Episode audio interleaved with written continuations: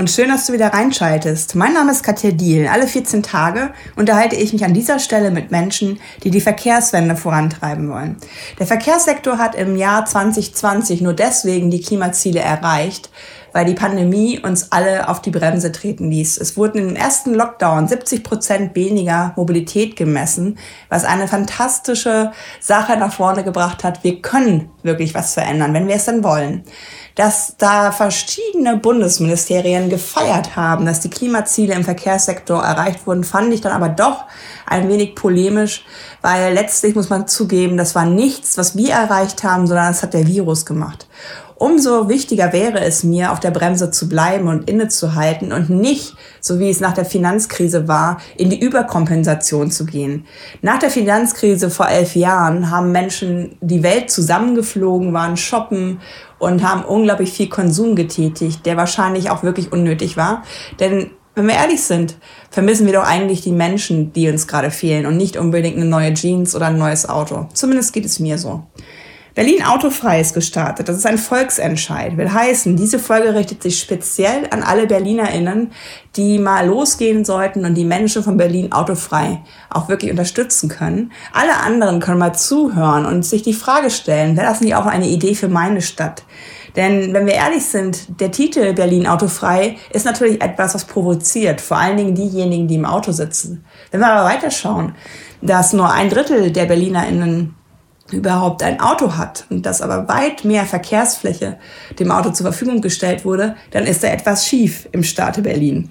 Und deswegen freue ich mich sehr, dass ich passend zum Sammelstart am 25. April jetzt mit meiner Podcast-Folge komme und euch an die Hand gebe, was ihr tun könnt.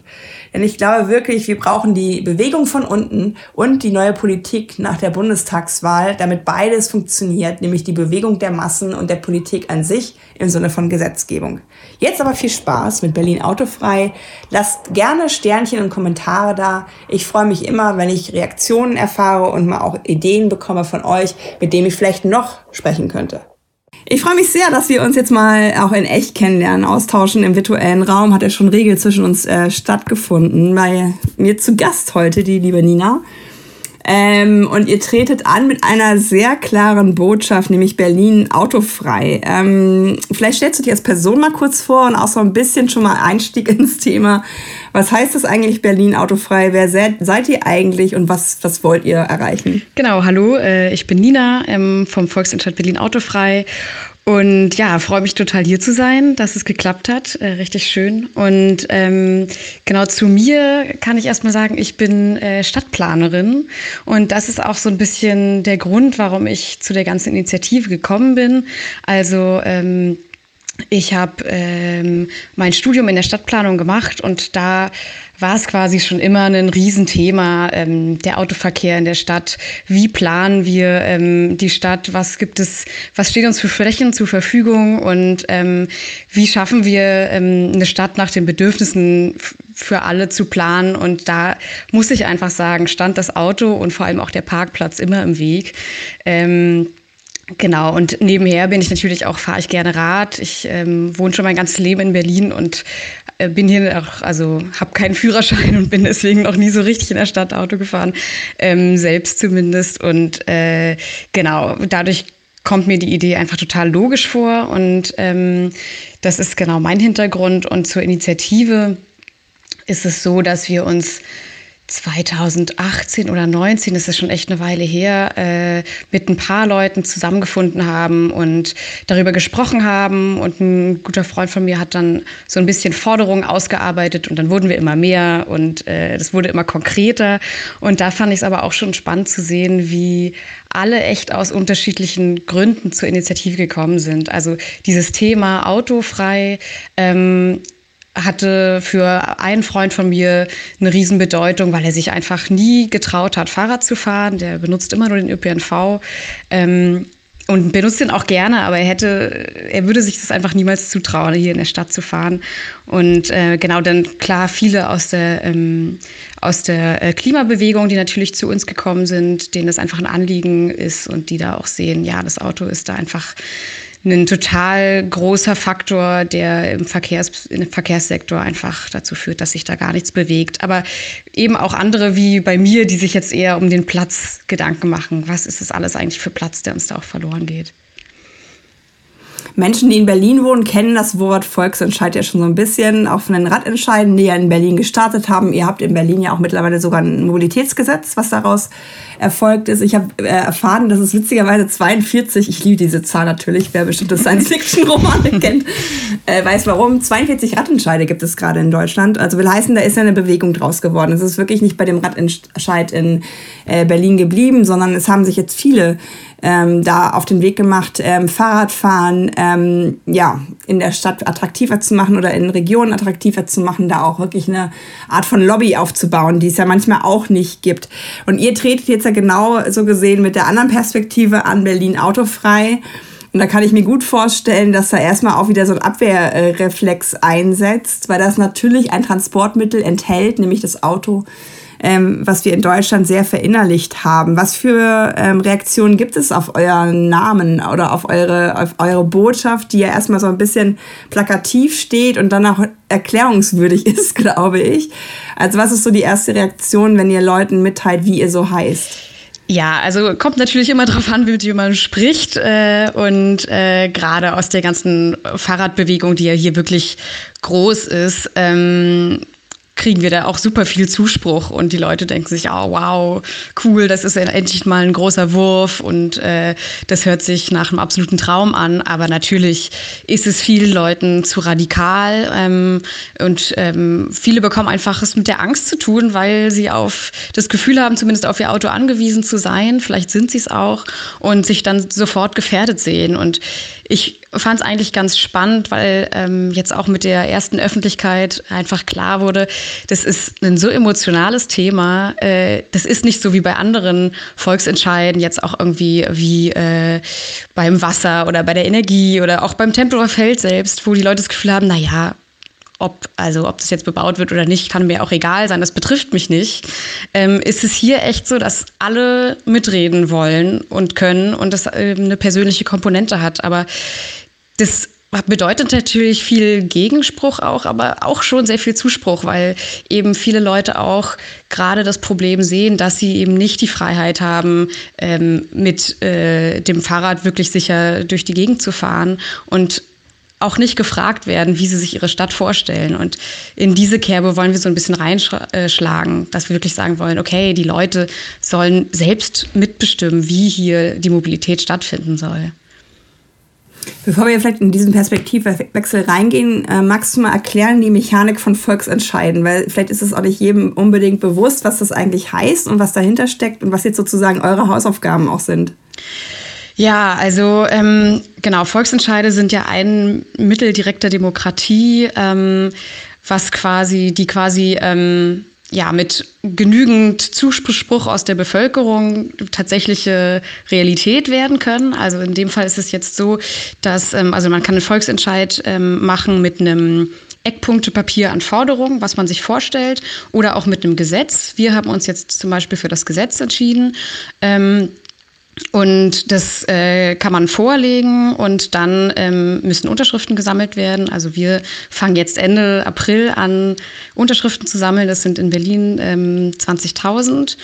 Ähm, wenn die gesammelt wurden, wird äh, das Gesetz geprüft. Also dann muss von offizieller Stelle geschaut werden, ist das überhaupt mit höherem Recht vereinbar, ist das überhaupt durchführbar. Ähm, und so weiter. Und wenn das der Fall ist, äh, daran sind schon viele ähm, Volksentscheidungen bzw. Volksbegehren, heißt es im ersten Schritt ja, sind daran auch äh, schon gescheitert, ähm, weil es äh, rechtlich dann mit der Bundesgesetzgebung zum Beispiel einfach nicht zusammengepasst hat. Mm, aber genau, wenn das, ähm, wenn das ähm, passt, dann äh, kommt eine zweite Stufe, wo noch mal mehr Unterschriften gesammelt werden. Das sind so ähm, knappe 180.000. Und wenn das dann auch, wenn die auch erreicht werden, dann wird das Gesetz quasi zur Abstimmung gestellt ähm, bei der Wahl. Und das wäre jetzt also zum Beispiel auch Deutsche Wohnen enteignen, uns ja gerade ein laufender Volksentscheid. Die sind gerade in dieser letzten Stufe. Und wenn sie es schaffen, dann wird im September richtig an der Wahlurne über dieses Gesetz abgestimmt. Und das hat dann eben auch bindende Kraft. Also ähm, das ist wirklich ein direkter Weg, ähm, mit zu entscheiden ähm, und was zu bewegen aus der Bevölkerung heraus.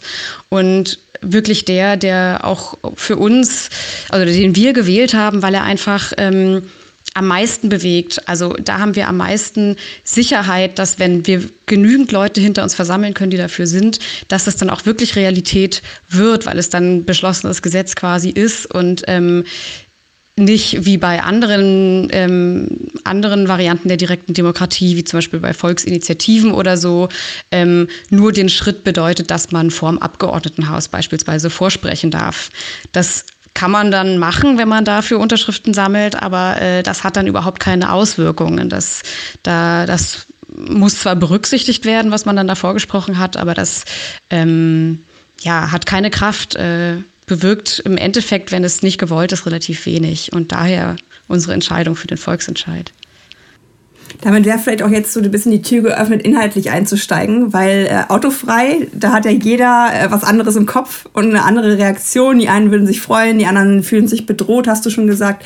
Was genau steht denn da jetzt drin? Also ist das schon so eine Art Gesetzentwurf oder wie muss man sich das vorstellen? Genau, es ist äh, tatsächlich ein Gesetzentwurf, der auch relativ ausgefeilt ist. Also wir hatten so ein Team an ähm, JuristInnen, die da ein Jahr lang dran gearbeitet haben äh, und das wirklich auf Herz und Nieren geprüft haben.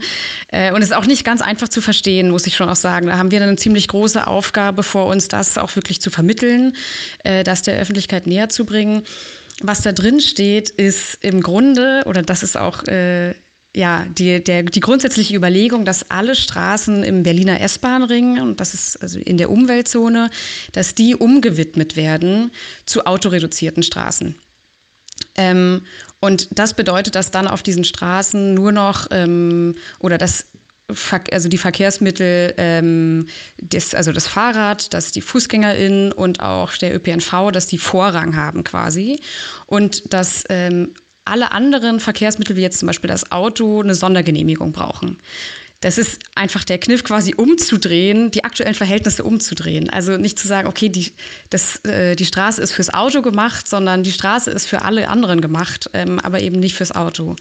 Und äh, somit kann man dann eben erreichen, dass das einfach quasi per Knopfdruck sich theoretisch ändert. Man muss jetzt nicht irgendwie äh, Schilder aufstellen, bauliche Maßnahmen ergreifen, ganz viele Poller oder sowas aufstellen, sondern das können, würde dann per Gesetz so beschlossen sein und dann ähm, alle, die weiterfahren müssen, sollen auch fahren und dafür haben wir dann einen relativ großen Katalog an Ausnahmeregelungen und an quasi genehmigten Fällen per se. Also natürlich sollen Polizei und Müllabfuhr fahren und ähm, also alle, die im öffentlichen Dienst unterwegs sind.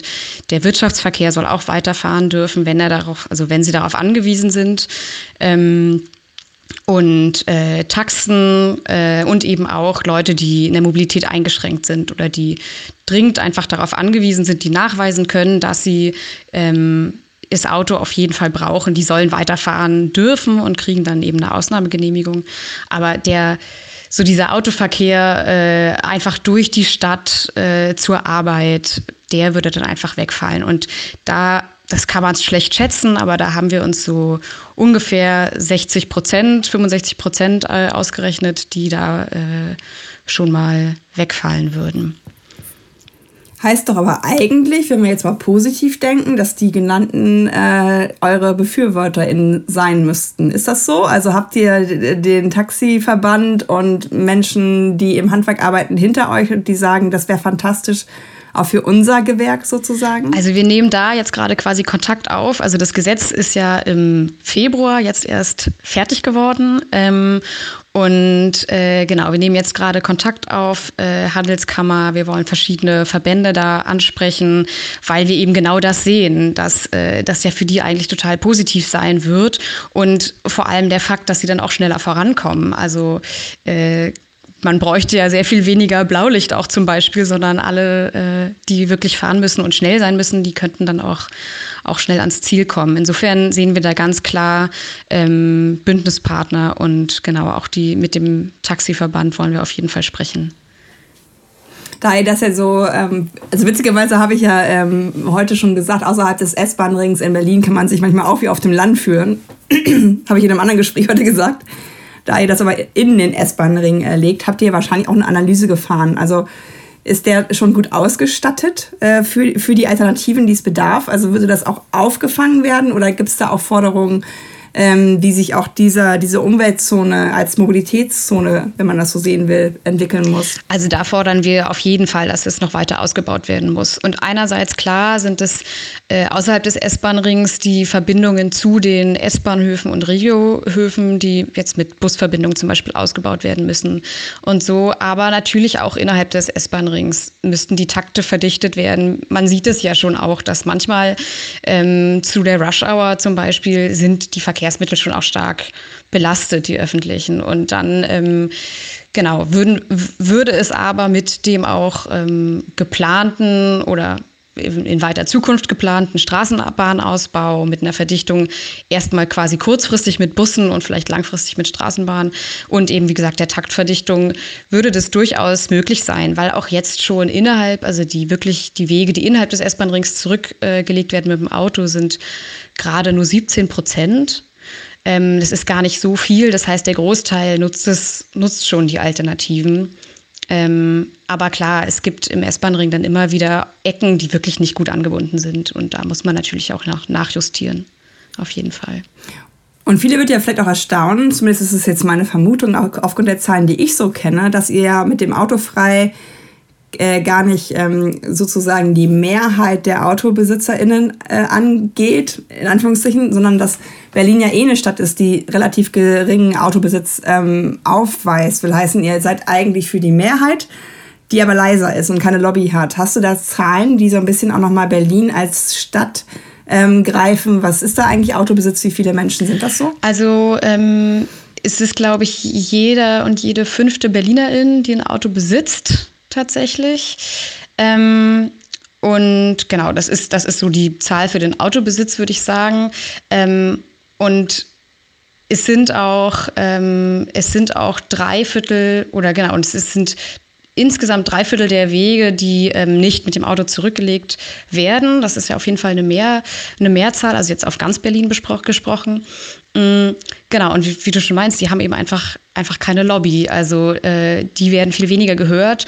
Plus es gibt auch ganz viele Leute, die noch so dazwischen hängen, sage ich mal, und die wir vor allem auch erreichen wollen. Also viele Leute, die vielleicht noch ein Auto haben, aber eigentlich auch das gerne loswerden wollen oder ähm, die wissen, es ist eigentlich irgendwie unpraktisch, es kostet sie total viel, es ist ein Umstand, die Parkplatzsuche nervt und so, aber irgendwie können sie sich nicht ganz davon lösen, weil ja, weil es eben schon immer so war oder weil ähm, ja sie irgendwie das Gefühl haben, da an was festhalten zu müssen. Und ich glaube, für uns ist es total wichtig, den Leuten zu zeigen, hey, mit uns, wir wollen uns dafür einsetzen, dass die Alternativen besser ausgebaut werden und dass ihr wirklich guten Gewissens auf euer Auto verzichten könnt und dann sehr viel entspannteres Leben führen könnt. Aber ich glaube, diese Leute, das sind gar nicht so wenige auch, die da immer so in der Mitte noch stehen, in der Statistik quasi. Ja, das sind ja auch die Leute, wo ihr am liebsten hättet, dass sie, dass sie euch unterstützen. Habt ihr denn sowas wie Ausstiegsprogramme oder habt ihr irgendwas, wo ihr sagt, ähm, das, deine Angst wird ernst genommen, das wird abgefedert? Also ich fände es zum Beispiel wirklich fantastisch, wenn Leute, die wirklich ein Auto abschaffen und nicht nur ein altes Auto abschaffen und ein neues kaufen, dass sie äh, belohnt werden. Gibt es da auch irgendwelche Dinge, die man in Berlin nochmal stärken müsste, damit das auch einfacher fällt, das Auto loszulassen? Also das geht ja so ein bisschen in so ein Anreizsystem, ne? Äh, dass es ja auch absurd ist, wenn Leute einen Anreiz bekommen, sich äh, E-Autos zu kaufen oder so und es aber überhaupt keine Prämien dafür gibt, das Auto abzuschaffen oder irgendwie sich ein Fahrrad zuzulegen oder so. Ich finde es immer so ein bisschen schwierig mit diesen mit diesen Anreizen, sowas Monetäres, äh, was ja dann auch immer, also, weil zum Beispiel ja gerade beim E-Auto führt es eher dann oftmals dazu, dass die Leute ein äh, reguläres Auto haben und sich dann einfach noch ein Auto kaufen. Ähm, aber also wir selbst können da nicht so richtig eingreifen, weil jetzt per Gesetz sowas einfach nicht, nicht möglich ist. Aber ähm, wir würden uns natürlich wünschen, dass die Stadt da äh, ja, sich solche Konzepte mal überlegt, auch ähm, Konzepte, den öffentlichen Nahverkehr günstiger zu machen. Da gibt es ja schon ganz viel, äh, jetzt dieses 1 Euro pro Tag Ticket oder auch einen kostenlosen Nahverkehr. Das sind ja alles Sachen, die geprüft wurden und die durchaus praktikabel wären. Also ähm, das sind ja eher positive Anreize, dann auch was anderes, also ein anderes Verkehrsmittel zu nutzen. Ähm, oder auch sowas wie die Förderung von Lastenrädern. Da gibt es ja auch schon Programme und die könnten einfach ausgebaut werden. Und unsere Idee ist, dass mit, äh, also mit unserem Gesetz oder mit so einer quasi Änderung der, der, des, der Mobilität, dann würde ja, würde ja quasi das ähm, sowieso notwendig sein, dass, dass es sowas gibt. Also da müsste ja die Infrastruktur auch viel weiter ausgebaut werden. Da müsste das für alle zugänglich sein. Das äh, sind für uns quasi Folgen, die daraus sowieso erwachsen sollten. Aber wir würden uns natürlich wünschen, dass da die Stadt dann auch progressiv äh, das, das anlegt. Also auf jeden Fall. Ihr habt euch ja entschieden für das Wort autofrei. Ihr hättet ja auch sagen können, Berlin für Menschen oder so, ne? Weil es oftmals äh, wird ja so ein bisschen umwölkt, was man eigentlich so will, um auch so ein bisschen äh, vielleicht ein bisschen ähm, Konfliktpotenzial zu nehmen. Wie waren da die internen Diskussionen bei euch, jetzt wirklich zu sagen, nee, wir, wir nennen es so, wie es ist. Wir sagen autofrei und riskieren auch, dass vielleicht erstmal Missverständnisse entstehen? Ja, also die Missverständnisse, die entstehen ja so oder so. Also äh, wir hatten tatsächlich eine längere Diskussion darüber und hatten auch Straße für Menschen und äh, für also sicheres, gesundes Berlin, alles Mögliche. Aber die Assoziationen, die sowas äh, aussetzt, sind einfach wirklich andere. Also ähm, dann wissen, also dann verstehen die Leute nicht, was es eigentlich äh, damit auf sich hat und dann am Ende, ach so, es geht ums Auto. Also wir haben uns jetzt einfach dafür entschieden, wir gehen es ein bisschen radikaler an und dann wissen die Leute, worum es geht und äh, dann kommt die Diskussion sowieso. Also dann haben wir, es, es ist quasi eher die, die Strategie, wir haben dann Aufmerksamkeit und müssen das quasi ausbügeln, die, äh, die Missverständnisse. Aber äh, es betrifft erstmal jeden und jede und äh, alle fühlen sich angesprochen und wir rutschen damit auch nicht in so ein äh, grüne Weltverbesserer-Ding vielleicht, sondern irgendwie, wir wollen eine klare Ansage machen, was unsere Vision ist. Das hat dann am Ende, war dann irgendwie griffig und ausschlaggebend. Und jetzt habt ihr ja so ein bisschen die Aufgabe, die eher kommunikativ ist. Ähm, will heißen, ihr müsst ja jetzt überzeugen und ihr müsst ja bei jedem Menschen irgendwie so ein bisschen den Punkt finden, wo er sagt, stimmt, ist doch vielleicht gar nicht so eine schlechte Idee. Wie geht ihr da vor? Also es ist ja Pandemie, wir dürfen jetzt keine Versammlungen im normalen Maßstab halten. Seid ihr eher online, dass ihr auch, keine Ahnung, ich kenne halt Jan Kamensky ganz gut, der ja diese Visionen macht, der eigentlich Art Director beim FC St. Pauli ist, aber auch so Dinge ja macht, die so ein bisschen den Kopf öffnen helfen. Wie geht ihr da jetzt vor? Also wie kommt ihr an die Leute, die ihr braucht zur Unterstützung und wie wollt ihr die überzeugen? Ja, also wir wollen auf jeden Fall mit der Vision vorangehen. Also wir sind gerade dabei, auch genau Bilder zu produzieren. Wie kann das aussehen, wie äh, so ein bisschen die Vorstellungskraft der Leute anzuregen, ähm, was eigentlich alles möglich ist auf dem Platz, der gerade vom Auto besetzt ist. Äh, und wollen dann auch da gerade zum Sammelstart äh, schauen, dass wir das wirklich in der Stadt auch publik machen, quasi, dass die Leute das sehen. Und das läuft dann eben teilweise über einzelne Aktionen auch im Stadtraum, also ähm, auch also über Demonstrationen oder eben, wie gesagt, dann zum Sammeln Aktionen, aber das ist natürlich eingeschränkt. Also vieles, vieles wird jetzt über Social Media laufen. Äh, das geht gar nicht anders. Ähm, und da merkt man auch, also die, die, die Reichweite kommt dann eher, kommt dann eher übers, über, übers Netz. Also was wir draußen machen können, müssen wir schauen. Also wir hoffen natürlich auf den Sommer, ähm, dass wir da äh, noch mehr an Aktionen starten können. Äh, ist auch schon einiges geplant. Ähm, aber ja, also wir wollen natürlich auf, auf vielen Ebenen die Menschen ansprechen äh, und auch Verständnis zeigen für die Sorgen. Also es ist natürlich auch klar, dass sich äh, Leute davon bedroht fühlen und irgendwie aufgezeigt bekommen müssen, teilweise auch, was eigentlich, wie das Leben gerade mit dem Auto auch ist. Also das muss, dass sie sich vielleicht auch selbst irgendwie bewusst machen, wie viel Geld, wie viel Zeit da gerade drin steckt, äh, wie sie sich vielleicht auch, äh, was, was quasi auch die, ähm, die Nachteile sind, die sie gerade nicht sehen vom Auto und was irgendwie die Vorteile ähm, sein könnten, die sie gar nicht sehen. Also da einfach anzuregen, ist uns auf jeden Fall super wichtig. Ähm, und ja, da sind wir jetzt dran. Es wird äh, über den Sommer während der Unterschriftenkampagne laufen. Ich, ich bin gespannt. Wie ist da der, die Timeline? Also wie lange habt ihr Zeit? Ähm, wir haben theoretisch sechs Monate Zeit zum Sammeln und beginnen, wie gesagt, jetzt Ende April.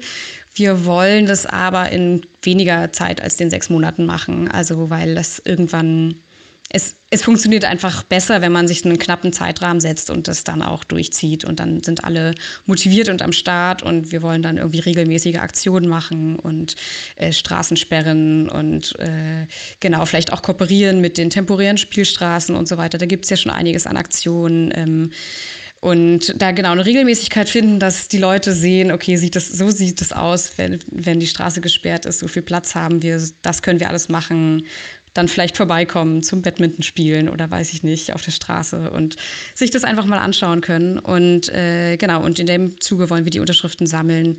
20.000 ähm, mindestens.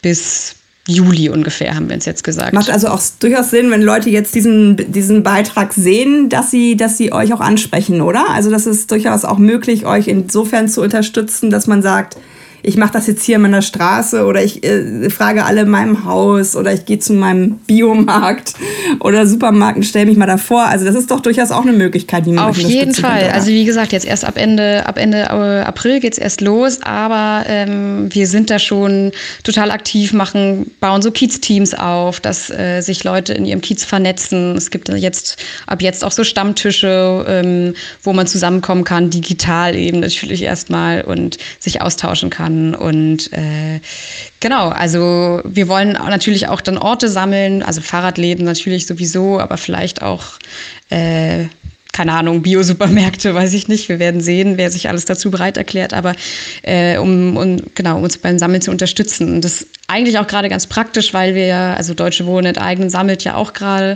der Volksentscheid und da sieht man ja auch schon, äh, wie es läuft. Und überall in der Stadt stehen die Leute und sammeln. Und äh, genau, da wollen wir uns dann noch mit dazu gesellen und, und mitsammeln und freuen uns natürlich auf alle, die Lust haben und die uns natürlich gerne anschreiben können dazu. Hast du denn das Gefühl, also ich habe irgendwann mal vor der Pandemie mit fünf Leuten zusammengesessen beim Wein.